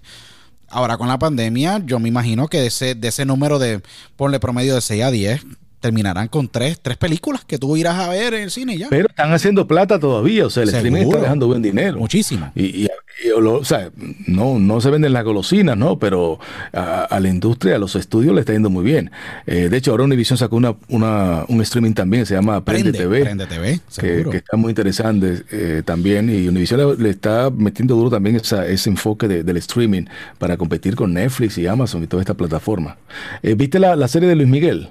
Sí, la vi, la vi y, fue espectacular también. Me encantó muchísimo, me encantó muchísimo. Eh, Boneta se robó el show, lo conozco. Brutal. Eh, eh, tuve a Luis Miguel en, en Diego Boneta ahí. Sí. Y de hecho vi una entrevista de él que lo estaban eh, estaba hablando del personaje y, agarró como los ademanes. él se metió, él es Luis Miguel. Sí. En la entrevista él era Luis Miguel, o sea, los ademanes y todo del pelo. Y, nada, eh, los otros estuve con Talía también, entrevistándola por lo de Latin Grammy Celebra a ella y su música. Y tú sabes que Talía fue noviecita de Luis Miguel y ahora están saliendo todas estas novias que están diciendo, no, eso no pasó como él lo está contando. eso lo dijo el otro día Patricia Manterola, porque hubo una escena, tú sabes, fuerte. Entonces le digo ya a Talía que si, si, se animaría a hacer una serie sobre, sobre su vida, eh, basada en su vida, y ella dice que se lo han propuesto, ¿no?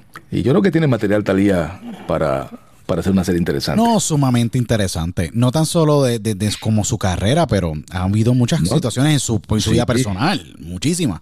Ella, ella, su papá creo que hacía unas figuras disecadas de, cabezas humanas.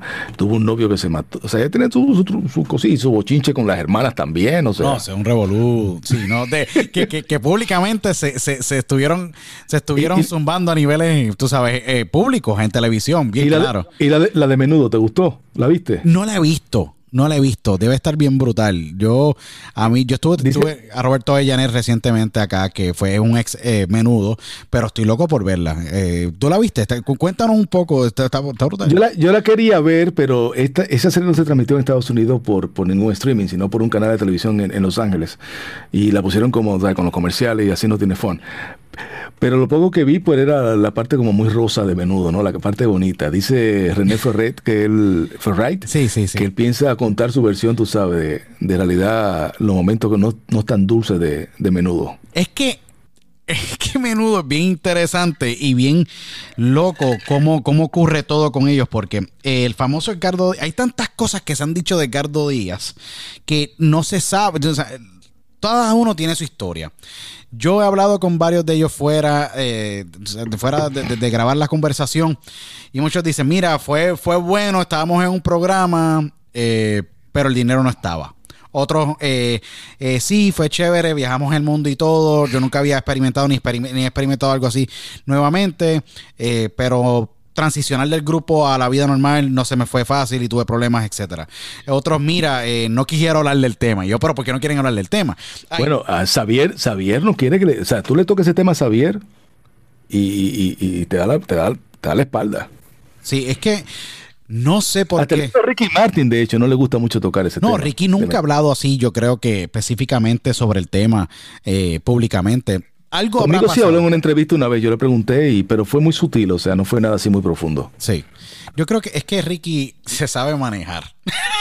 Ricky es un tipo que se sabe manejar, un gran, gran negociante, un gran artista. Bueno, el astro boricua Ricky, Ricky Martin. Un showman. Es un showman. Y, y, y como yo digo, a un nivel como tú estás así, hay que ser bien. Ellos quieren ser cuidadosos de qué manera conducen. Eh, y se conducen, obviamente, con, la pregunta, pero hay muchas interrogantes en esa, en esa etapa. Eh, Tony, yo te quería hacer una, de estas últimas preguntas en este diálogo histórico. Espero tenerte nuevamente. Yo sé que van a escribirnos miles de personas cuando escuchen esta gran entrevista, este gran diálogo. De si tú tuvieras la oportunidad, Tony, de volver al pasado y preguntarle a Tony de Andrades del pasado, ¿qué cambiarías o qué consejo tú le darías? Que siga como va y que no se deje humillar por nadie, que sea valiente, que, siempre defienda su visión y que sea una persona como, como yo he sido, eh, una persona que no le hace mal a nadie, una persona honrada, con principios, con temor de Dios y que, y que le ponga mucha pasión a esta mágica profesión. Sí. Y por último, Tony, ¿qué tú anhelas y deseas tener en la vida que todavía no has logrado o todavía no has encontrado o te falta por lograr? Yo sé que tú tienes sueños y yo en este, muchísimos. ¿Qué te falta? Hay algo que, porque tú has logrado, yo creo que casi todos tus sueños, pero yo sé que tú todavía, los sueños se regeneran. ¿Qué te falta por lograr todavía? a nivel profesional o personal? A nivel profesional, me gustaría algún momento dedicarme a hacer documentales, viajar con la familia y hacer eh, eh, algún hacer de la mochila como un proyecto más, tú sabes, largo, ¿no? A nivel personal, eh, gracias a Dios me ha ido muy bien. Tengo una familia formidable, unos hijos que, que son mi, luz, una esposa increíble. Y nada, quizás que algo que no creo que sea posible y es que, que mi papá recupere su salud, pero nada, ya estamos prácticamente resignados a esa, a esa realidad y hay que aceptarla y que mi mamá siga pues eh, con esa vitalidad que tiene y darle cariño a, mis viejos que, que, aún están en vida y, y, a mis hermanos, no mi familia cercana. Es algo que yo pues tengo muy presente de que ellos pues disfruten ¿no? de mis logros y que se sientan orgullosos de, del camino que ha recorrido y el poco que aún me falta por recorrer.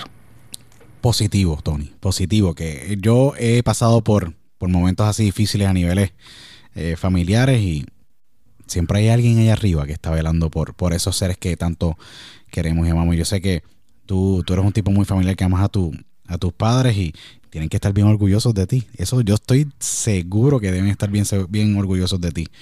Eh, a mí me encantaría ver la mochila Emprende TV. ¿No te ha pensado por la mente tú dejarle saber un ejemplo a, Univision o, a cualquier ejecutivo decir, mira, la mochila cae perfectamente en la nueva plataforma. Yo te, yo te soy sincero, como estábamos hablando de plataforma, te lo digo, eh, la mochila merece su propio programa. Eh, y a solas con Tony merece su propio programa. ¿Te ha pasado por la mente tú decir, mira, ¿sabes qué? sigo, sigo con mis funciones, pero estos dos programas me gustaría producirlos yo y ver que, cómo los podemos exportar. Eh, Sabes que va a exportarse al, mundo entero. No, yo creo que de mochila con Tony tiene más posibilidades que sola con Tony. Eh, porque la mochila con Tony eh, es más yo, ¿no? Más jovial, más simpático, más didáctico. A sola con Tony pues me convierte en un pequeño, en un fiscal prácticamente, ¿no? Y yo me transformo en la silla. pero nada, también hay posibilidad de hacer proyectos en mi país, en República Dominicana, en televisión. O sea, a mí lo que me preocupa de hacer un proyecto per se es que me va a limitar la creatividad. Porque yo haciendo lo que hago, puedo hacer muchas cosas. O sea, yo como reportero puedo hacer muchas cosas. Y, hago muchas cosas diferentes, ¿me entiendes? Y eso es lo que me, que me entusiasma. O sea, cada nota mía es diferente y eso lo disfruto al máximo.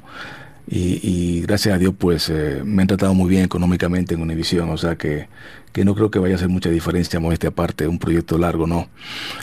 Pero sí en mi país tengo deseo de hacer algo en la televisión allá y, hay algunas propuestas eh, en, en desarrollo. Y se van a lograr. Yo sé que se van a lograr y yo sé que para ti va a ser algo. Siempre y cuando no afecte mi, mi familia. ah, no, seguro. Principal, seguro. proyecto que yo puedo hacer eh, irme un fin de semana, grabar un mes y back to Miami. No. Y que me acompañe a la familia. No, no, definitivamente. Definitivamente. Tony, si tú ahora mismo tuvieras un micrófono y ahora el micrófono es tuyo y siempre lo ha sido, pero el micrófono es tuyo, eh, ¿qué mensaje le tienes que dar al mundo que te está escuchando ahora mismo eh, sobre el apoyo que te han dado? Esta linda y bella carrera que continúas tú realizando todos los días y ese apoyo que te han dado en todos estos años y todos los días cada vez que te vemos por esa pantalla chica que nos cautivas en cada reportaje, cada eh, función, cada trabajo que tú haces. ¿Qué mensaje le tienes que enviar a ellos que te están escuchando? Bueno, que muchas gracias por ese respaldo. Eh, como te digo, hay sus uh, haters, yo creo que el que está en esta industria y no tiene haters tiene que preocuparse. Porque son necesarios los haters, ¿no? Eh, yo espero nunca defraudarles a aquellas personas que, que han sentido cierta simpatía por mi trabajo. Y que nada, que yo cada momento que me paro ante una cámara, ante un micrófono, pues lo hago con todo el respeto posible ante la teleaudiencia. Y, y espero seguir así, ¿no? Eh, amando esto hasta, hasta mi último día de, respiro. Qué bonitas palabras, de verdad. Y sabes que cuentas con. Esta es tu casa. Te lo digo nuevamente. esta es tu casa, Tony. Yo a ti te respeto muchísimo. Te admiro muchísimo. Eh, el impacto que tú has tenido en mi, en mi, vida, en mi carrera y en lo que yo hago a través de los de, del, podcast ha sido crucial. Eh, y espero que sigamos y que sigas tú eh, inspirando a esos miles y miles y miles de, de, jóvenes dominicanos, puertorriqueños, latinos y alrededor del mundo en donde te ven. Lo más cool, y voy a, voy a recordar y voy a dejar esto claro. Una de las experiencias más cool que yo tuve con Tony, tú hice un viaje a Alemania y yo llegué a Alemania y tenían a Tony en el aeropuerto de Düsseldorf, en, en, en, en el terminal de Avianca. Tenían eh, un reportaje en el televisor de, de, de bien cool. Esto yo, yo, yo, sé que obviamente no te enteras de estas cosas.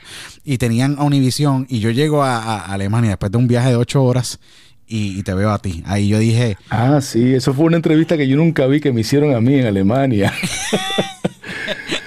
recuerdo, recuerdo, sí, sí. Y, sí, y yo dije, ¿sabes qué? Ahí es que yo dije... Eh, este hombre yo lo tengo que entrevistar en algún momento. Ese fue el momento. Y hoy día llegó. Eh, Mira, yo ni sabía, yo ni sabía eso, o sea, que, habían sacado al aire esa entrevista, pero eso fue un reportero local allá que me entrevistó en, en inglés, que creo que fue así. Sí. Porque en alemán no. alemán solamente aprendí Aufwiedersehen. Oye, Luis, no, gracias por esta oportunidad, por esta ventana que me das para llegar a tanta gente. Eh, eh, he ganado un amigo, estamos a la orden, tenemos teléfono ya, a ver si nos vemos un día en persona. Y, prepárate porque te voy a pedir algunos consejitos para mi futuro podcast. Seguro que sí. Y, que me enseñes cómo, cómo comenzar y dar pie con bola con esto, porque me interesa mucho. No, seguro que sí. Eh, y sabes que aquí tienes un, gran amigo, una persona que te va a apoyar siempre y te aprecio muchísimo. Eh, sigan a Tony Andrade, a todos los que nos escuchan. Son más de 556 mil suscriptores que tiene en Instagram. Son más de 1.2 millones Plus en todas las plataformas digitales. Sigan a Tony Andrade eh, en, ese Instagram, en ese Twitter, en ese Facebook. Eh, manténganse en contacto con él. Yo sé que él interactúa con, la audiencia. Eh, síganlo, apóyenlo. Tony, esta es tu casa. Esto que se vuelva a repetir. y a todos los que nos escuchan, les agradezco siempre de todo corazón por su tiempo, por ser testigos y sacarle su tiempo para escuchar este gran diálogo con el gran Tony de Andrade. Les agradezco nuevamente. Síganos en todas las sociales de Diálogo con Otero y escúchanos alrededor de todo el mundo en todas las 27 plataformas. Y nos vemos en la próxima edición de Diálogo con Luis Otero. Hasta entonces, chao. ¡Qué bien!